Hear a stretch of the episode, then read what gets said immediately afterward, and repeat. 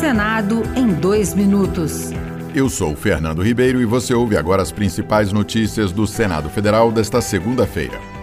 O presidente do Senado, Rodrigo Pacheco, comentou o vídeo em que mostra um homem negando a entrega de marmita a uma mulher de baixa renda que respondeu sobre sua escolha para presidente da República nas próximas eleições ao afirmar que é inconcebível o Brasil, um dos maiores produtores de alimento do mundo, ainda ter 33 milhões de pessoas passando fome, ele transmitiu solidariedade à mulher, que, segundo ele, foi afrontada no vídeo e é vulnerável por precisar de alimento. Nós não podemos ter essas situações no Brasil mais, de pessoas que passam dificuldades tão comezinhas, tão básicas, de um Estado que precisa estar mais presente na vida dessas pessoas.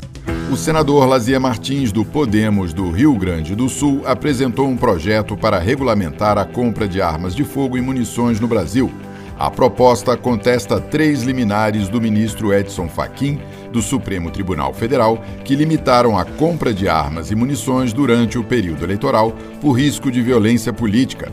Lazier explica que as decisões manifestam usurpação de função legislativa, pois contrariam um referendo de 2005 por ampla margem, os brasileiros disseram que queriam a liberação de armas. Eu devo dizer desde logo que nada versa o projeto 2424 sobre porte de arma e apenas sobre posse de arma.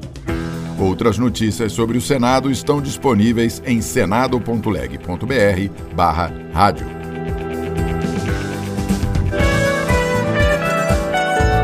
Senado em dois minutos. Uma produção Rádio Senado.